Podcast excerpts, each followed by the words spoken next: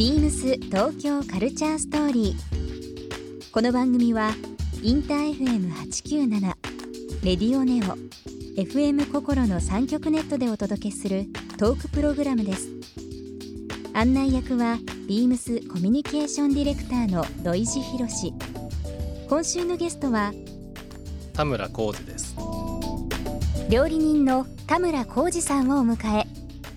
SNS や口コミで人気のミスターチーズケーキにかける思いや今後の夢などさまざまなお話を伺います BeamsBeamsBeamsTokyo Culture Story Beams Tokyo Culture Story This program is brought to you by Beams ビームスありとあらゆるものをミックスして自分たちらしく楽しむ。それぞれの時代を生きる若者たちが形作る。東京のカルチャー。ビームス東京カルチャーストーリー。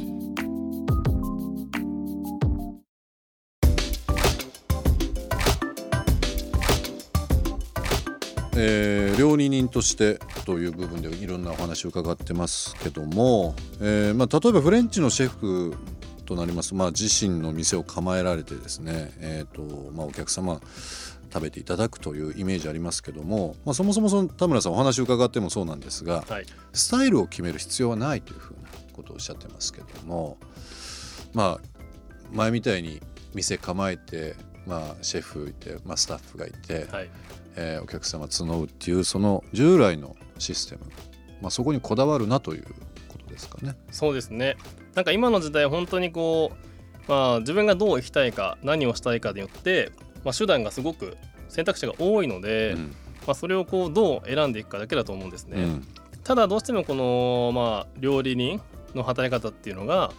まあ、10年ぐらい修行して、まあ、自分のお店をオープンするっていうのが、まあ、一つのゴールみたいなうん。形に思い込んでしまってる人が多いので、まあ、そうではなくて、まあ、自分の能力に合った働き方を、まあ、自分でこう決めていこうよっていう方が、うん。まあ、僕は今の時代にすごく合ってると思うので、うん。だからこそ僕はまあお店に人が集まるっていう形じゃなくて、まあ、オンライン上でより多くの人とつながって、まあ、自分のチーズケーキを通して、うん。まあ、より良い、えー人生というか時間を過ごしてもらうことに今は注力してるんですけど。なるほどね。あのーチーズケーキっていうのは、まあ、僕の周りが特にそうかもしれないんですけど結構子供も大好きで、はい。まあ、自分も娘いますけどチーズケーキすごい大好きで、はい、でおじいちゃんおばあちゃんの世代も好きだったりとかするじゃないですか。だからなんかすごく食べられる幅というのも非常に広いし、はい、なんかこう見た目がシンプルなんですけど意外とそのチーズチーズしてないというかうん、重くない感じっていうのはなんかすごい不思議な感覚でしたけどね。はい。田村さんのチーズケーキは特にですけど。もやっぱり僕がシェフの時から、まあ、香りというものにすごくうん。意識を向けていたので、まあ、今回のチーズケーキも、えーバニラと、えーレモンと、うん。あとはトンカ豆っていううん。スパイスを使っていて、ははい。いスパイスですね。うん。なんかまあバニラとレモンって、まあ、チーズケーキといえば定番みたいな香りなので、すごい親しみやすさはあるんですけど、うん。まあ、特別感がない。でそこにまあトンカ豆っていう、トンカ豆はい。はい。まあ、バニラに似た甘い香りのスパイスを足すことで、まあ、そのバニラとレモンで馴染みはあるんだけどトンカ豆の香りで新鮮さを得るというか、うん。どこか懐かしいようで新しいっていういい意味でのその違和感をうん持たせてあげてるんですね。なるほどねあとはまあそういう甘い香りを足してあげることで、まあ、砂糖を使う量を少し減らせるんですよ。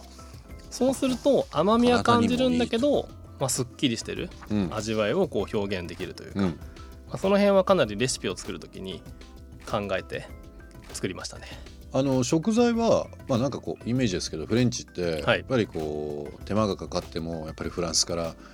直輸入したりだとかっていうのを結構聞いたりするんですけど、はい。田村さんのチーズケーキのその食材っていうのはどういうふうなバランスなんですか？国内国外は。あえっ、と僕はえっ、とフランスのキリっていううん。クリームチーズを使うことが多かったんですね。はい、キリ。あの一般的にもうすごく出回ってるキリですか、はい、はい。あれの,、まあそのまあ、業務用というか、うん。まあ、大きいサイズのもので、まあ、作ってうんいるもの以外は基本的にはえーもう国産のもの。国産のもの。はい。うん。まあ、キリもその、まあ、なぜキリが良かったかっていうと、まあ、自分が慣れてるっていう部分と他のクリームチーズに比べて少し塩味があるんですね。はい。なので、まあ、それがすごくアクセントになるというか。なるほど。はい、じゃあ国内は割とその地方も含め行かれること多いんですか？多いですね農家さんとか生産者の方々と実際会って。はい、やうん。っぱそういう人と話をするところから、まあ、アイデアが生まれたりとか、うん。まあ、何かその両輪として生産者の方にこう還元できることが何かあるんじゃないかっていうのをなるほど。僕は割と考えることが多いので。まあ、最近お仕事でもあの旅行でも構いませんけども地方こういう面白いとこ行ったよっていうのあります？そうですね。僕がすごい好きなのが、えっと里山十条っていうはい。宿泊施設というか、はい。新潟の方にあるんですけど、まあ、そこに行った時に、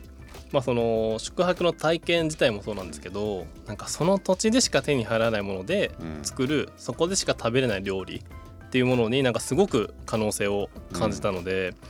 どうしてもなんか料理っていうと東京でまあ世界中の食材が集まっていいものを作るっていう風になってしまいがちなんですけどぱり今っていうのはその体験するということがすごく大事なので、そこにしかないものをこうどうやってうん。体験するか、まあ、提供するかうん。っていうところにフォーカスした方が、まあ、日本っていうのは地方のこう価値というかまだまだこう知られてない良さがたくさんあるので、なんかそういうのを何かできたらいいなとは思いますね。里山十条。あの雑誌の自由人の、まあ、編集長からもいつもお話を伺ってて実際プロダクトとか体験とかもねそこでされてますけどはい、やっぱ新潟っていうのは非常に東京からも近くて。そうなんですよね、ね。新幹線で1時間ちょっとなので、うん。すごくこう便もいいですし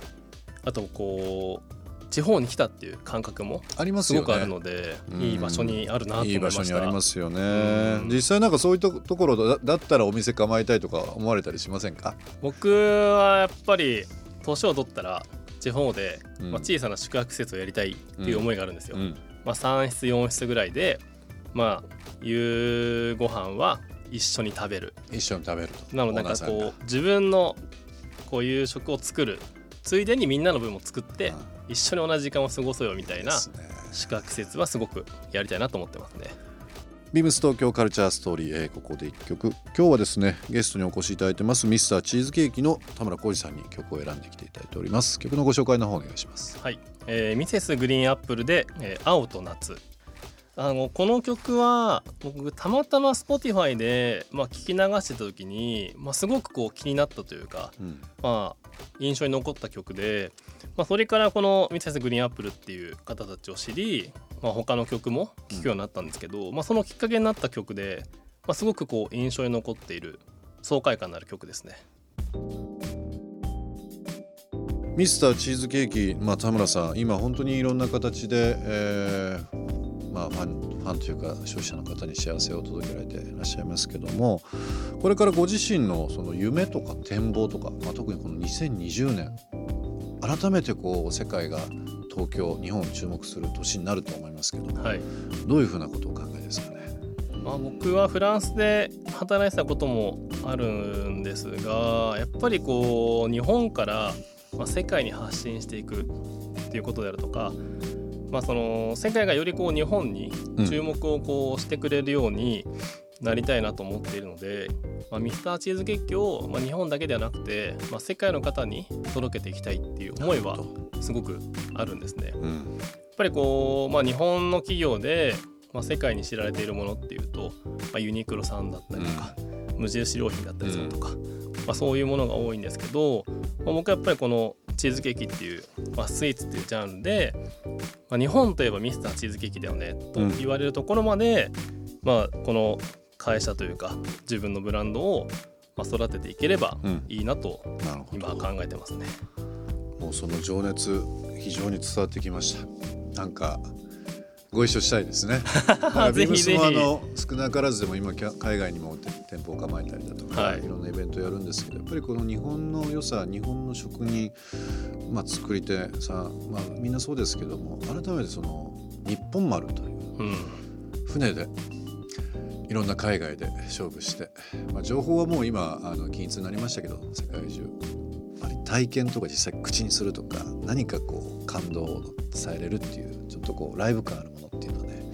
興味あるんでぜひなんかご一緒したいなとそうですね やっぱ食っていうのはね。まあ言語を超える部分があるので、まあ、そういう意味ですよね世界の人に届けていきたいと思いますね。田村さん今後のご予定とか何かこう企画されてるものってあったりされますか？はいまあ、ちょうど来月になるんですけどそのバレンタイン限定フレーバーっていうものを出させていただくんですね。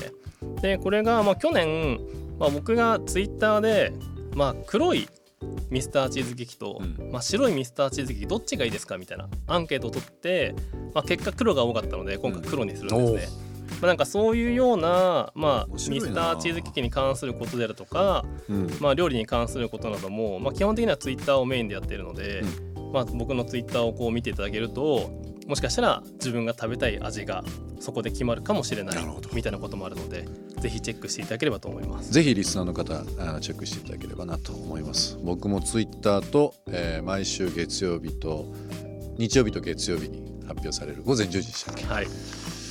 頑張って多くクリックしようかなと思い ます。よろしくお願いします。えー、ビームス東京カルチャーストーリー、えー今週ゲストはですね、えー株式会社、えーミスターチーズケーキ、まあ、料理人でもある田村浩二さんにお越しいただきました。一週間どうもありがとうございました。ありがとうございました。ビームス東京カルチャーストーリー番組では皆様からのメッセージをお待ちしていますメールアドレスは beams897 アットマークインター FM.jp ツイッターはハッシュタグ beams897 ハッシュタグ beams 東京カルチャーストーリーをつけてつぶやいてください。またもう一度お聞きになりたい方はラジコラジオクラウドでチェックできます。